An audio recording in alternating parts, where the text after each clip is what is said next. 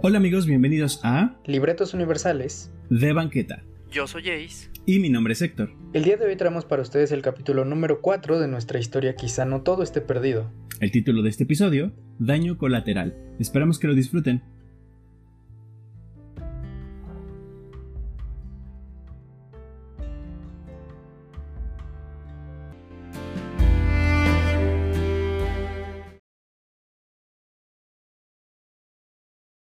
Podemos quedarnos aquí para siempre. Tenemos que comenzar a movernos.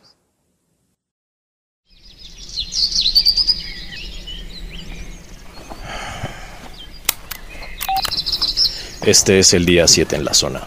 El plan para hoy es volver al último lugar que exploramos juntos.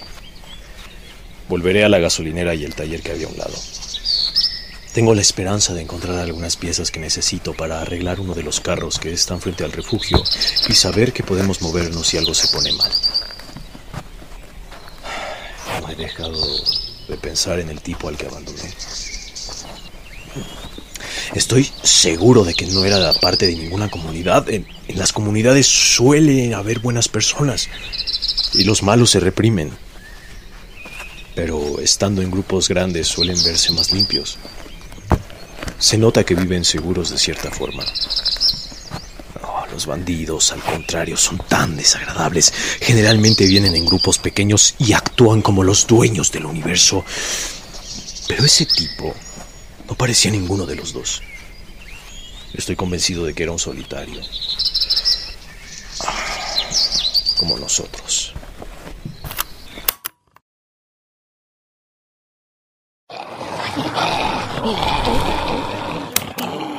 Hay mucho movimiento.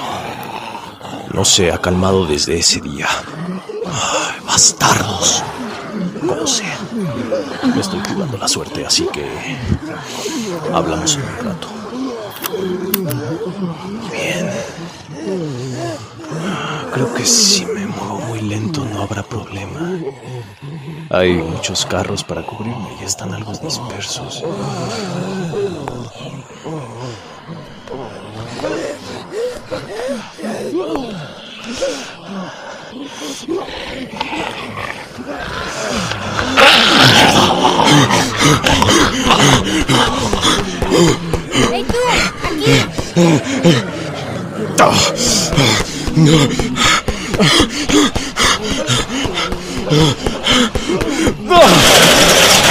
¿Estás bien?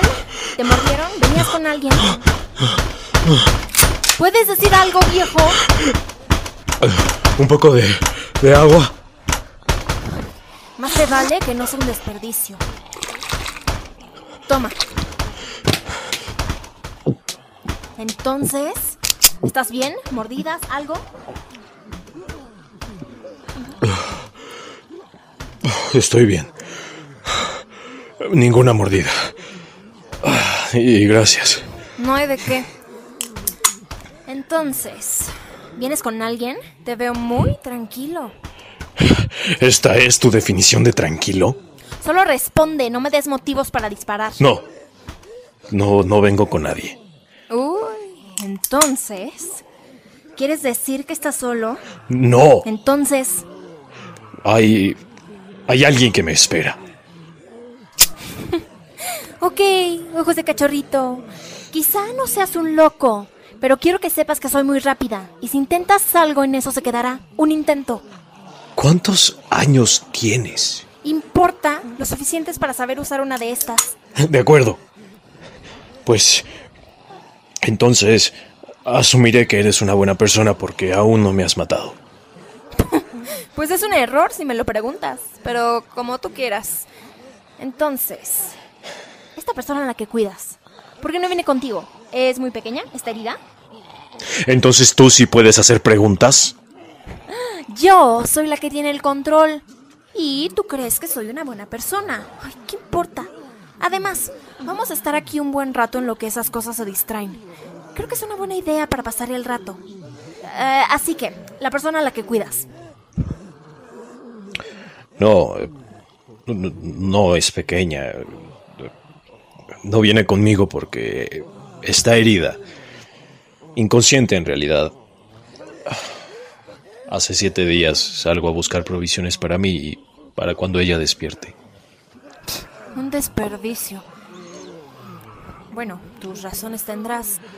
¿Y cómo pasó? Fue... Fue mi culpa. Todo esto, yo... Había pasado tanto tiempo desde el último incidente. Por un momento creí que estaría bien sin mi ayuda, sin mi protección. Quiero creer que ella sería como tú si yo no estuviera aquí. Um, gracias. Estábamos peinando la zona, armando un plan para explorar más minuciosamente los siguientes días. Buscábamos en los autos de la calle algo de agua o comida porque después de un par de días viajando, moríamos de hambre. También buscábamos un lugar para pasar la noche. Quedaban un par de horas de luz, así que decidimos separarnos para cubrir más terreno. Tratamos de no perdernos de vista. Yo estaba revisando el interior de un viejo auto cuando se escuchó a lo lejos un par de disparos y un motor acercándose. No sé cómo fue que nos separamos tanto, pero en ese momento esas tres calles parecían kilómetros. El ruido del motor y los disparos se escuchaban cada vez más cerca. Yo no podía más que hacerle señas para que se escondiera. Ella corrió hacia esta gasolinera. A mi lado pasó una camioneta. El frente estaba en llamas y seguido de la camioneta un vehículo militar con un hombre disparando sin piedad. Iban directo hacia ella. Ese momento no debió durar ni siquiera un minuto, pero para mí fue una eternidad. Corrí gritando que saliera de ahí, pero no me escuchó. La camioneta perdió el control. Parece que el mundo se empeña en jodernos. La maldita camioneta se estampó directo en la gasolinera y unos segundos después hubo una gran explosión. Los putos militares ni siquiera se detuvieron, solo dieron vuelta en la esquina y siguieron su camino. Putos imbéciles. ¿Y qué pasó con ella? Había fuego y humo por todos lados. Todo es muy borroso en ese momento, pero recuerdo verla a la mitad de la calle. Sentí que se me iba la vida. Me acerqué y por un milagro o una estupidez así, seguía viva. No sé cómo sucedió, pero la cargué sobre mi espalda y corrí cuanto pude hasta salir del pueblo y... ¿Y luego? Pues nada más. Encontré un buen lugar y desde entonces voy y vengo.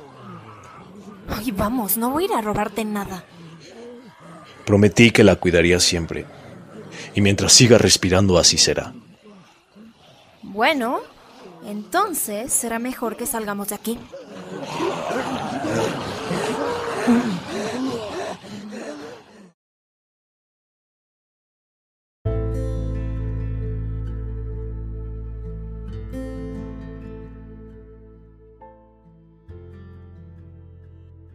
Muchas gracias por escuchar el episodio número 4 de Quizá no todo esté perdido. Esperamos que les haya gustado. Si es así, ya lo saben, escríbanos qué piensan que pasará con esta historia en nuestro Twitter arroba libretosb. O en nuestro Facebook Libretos Universales de Banqueta. Recuerden darle follow a nuestro canal para recibir noticias del siguiente episodio de esta historia. Y de las historias que seguiremos trayendo para ustedes. Nosotros somos Héctor. Y Ace. Gracias por escuchar Libretos Universales de Banqueta. Nos escuchamos muy pronto.